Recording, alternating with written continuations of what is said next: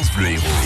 Le son des événements de l'Héros. Le son des événements de l'Héros. Et pour savoir ce qui se passe aujourd'hui, je me tourne vers Guy Pierson. Bonjour. Bonjour Antoine, bonjour à tous. Qu'est-ce qu'on fait aujourd'hui dans l'Héros?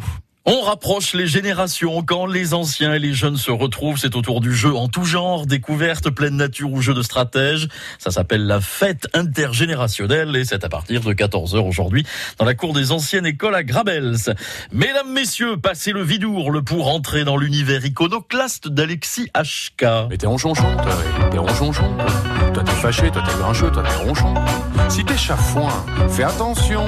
Nous approchons de la maison des ronchonchons. Son nouveau projet intitulé comme un ours. C'est ce soir à 20h à la Paloma de Nîmes. Bon, c'est facile, vous prenez l'autoroute jusqu'à Nîmes Est et c'est juste à la sortie, la Paloma. C'est mercredi et c'est sorti ciné. Voici le film qui a fait hier soir l'ouverture du festival de Cannes.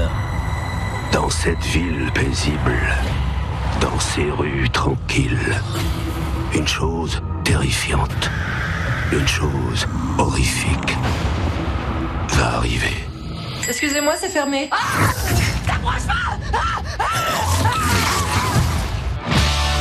Dead Don't Die, le film de zombies de Jim Jarmusch au casting prestigieux, Bill Murray, Iggy Pop ou Tilda Swinton. Bon, ça fait peur, mais ça fait rire aussi.